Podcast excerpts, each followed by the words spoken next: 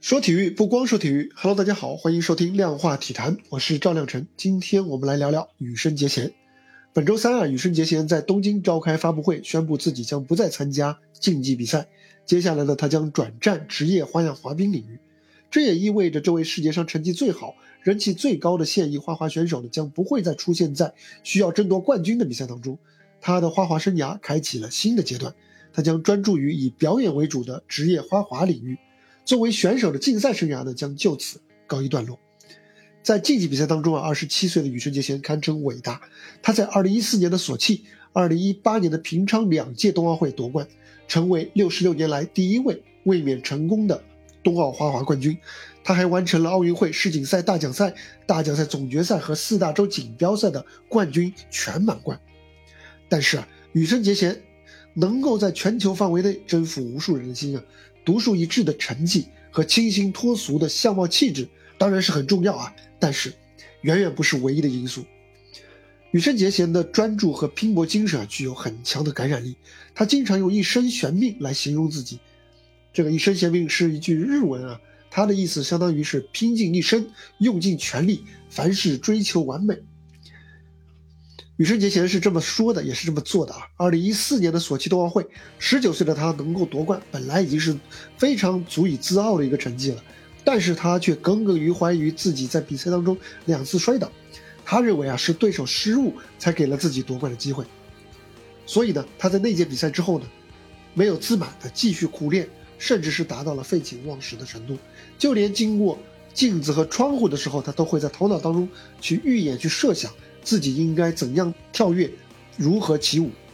四年之后，在平昌的羽生结弦终于是以达到自己的标准的表现，成为了第一位，也是迄今为止唯一一位蝉联冬奥花滑冠军的选手。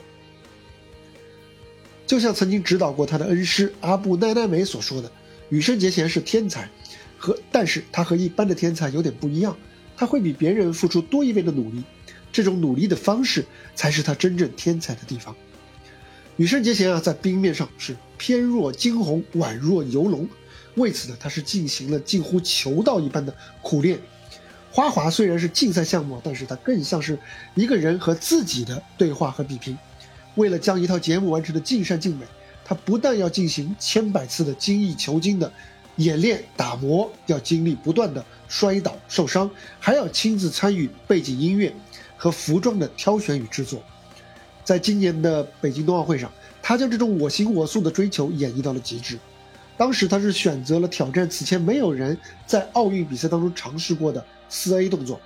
这个动作啊，它基础得分其实并不算太高，但是呢，却因为相比其他的四周动作，还需要多旋转半圈，所以难度一下子就上去了，堪称是冰上的哥德巴赫猜想。超低的性价比，这个动作的性价比非常低啊。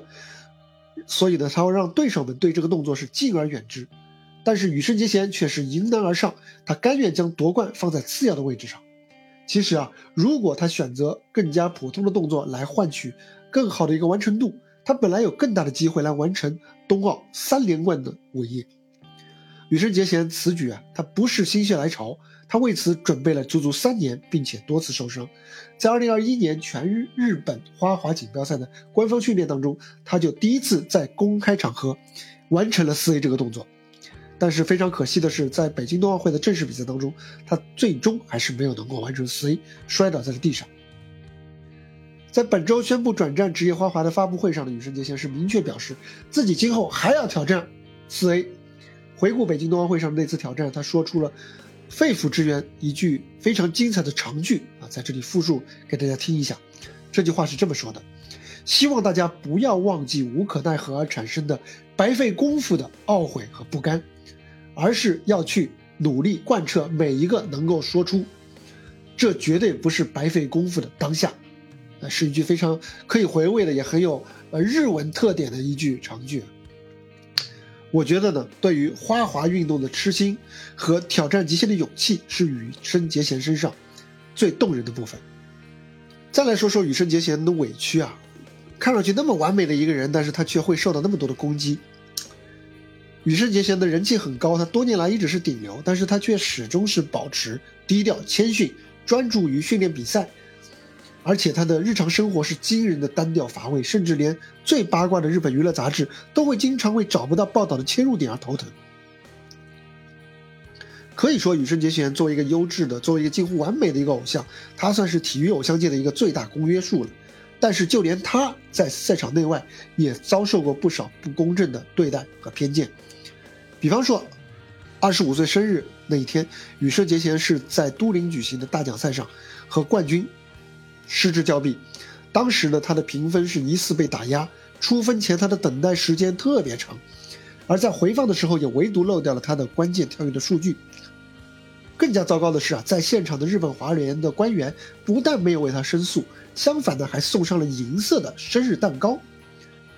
羽生结弦非常讨厌银色啊，这是大家都知道的一个秘密，所以呢，送这样的蛋糕，而且一看就是提前准备好的蛋糕，很难说不是故意膈应人。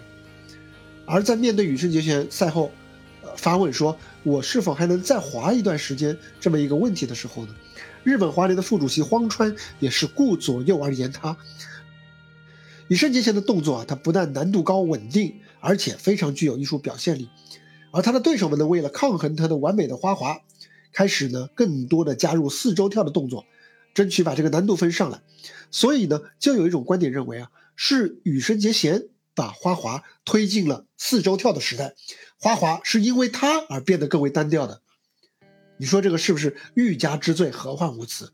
偏偏啊，这样的欲加之罪还颇有市场。羽生结弦超脱于同行的优秀，反而令他成为了替罪羊。一边啊是对于他令花滑变得单调的无端指责，一边呢却是国际滑冰联盟在规则上的进一步的推波助澜。像今年六月。国际滑联就做出了一个重大的决定，他们修改了打分系统，基础滑行技术的比重提升，而音乐诠释和表演被合并为了表演展示这个大项，相关的要求也被大幅度的简化缩水。这样一个改变呢，将大概率的使得花滑比赛啊更加强调力量和速度，相比之下呢，节目的流畅性和艺术性则会相应的出现明显的降低。所以呢，外界当时就是普遍认为，这次修改对羽生结弦的影响是最大的。某种程度上说，甚至可以说是为了羽生结弦量身定做，宣布退出竞技比赛。或许这就是羽生结弦的回应。在新闻发布会上，他是这样说的：“他说，我所憧憬的花滑时代，不是跳很多四周跳就能赢的时代，而是选手们呈现出能够触动心灵的表演。今后规则也许会有各种变化。”但是我想要追逐自己最喜欢的花滑，想要为大家带来更多有欣赏价值的表现，呈现自己理想中的花滑。羽生结弦说的还是很温润、很客气啊，但是其实他的态度又很强硬，那就是不妥协。告别竞技生涯，告别打分、评委错综复杂的行业系统，羽生结弦告别了花滑的竞技属性，而转而。把花滑能够更彻底的作为一项艺术来呈现。他投身这个职业巡演的冰场以后呢，其实对于羽生结弦来说未尝不是一件好事。一向纯粹的他，如今终于可以用一种更为轻盈和自由的姿态去继续追求自己纯粹的冰上梦想。好了，这就是本期量化体坛的全部内容。你是如何看待羽生结弦的呢？欢迎在评论区给我留言，和我交流。也欢迎收藏、点赞、转发，一键三连不失联。好了，我们下一期接着聊，拜拜。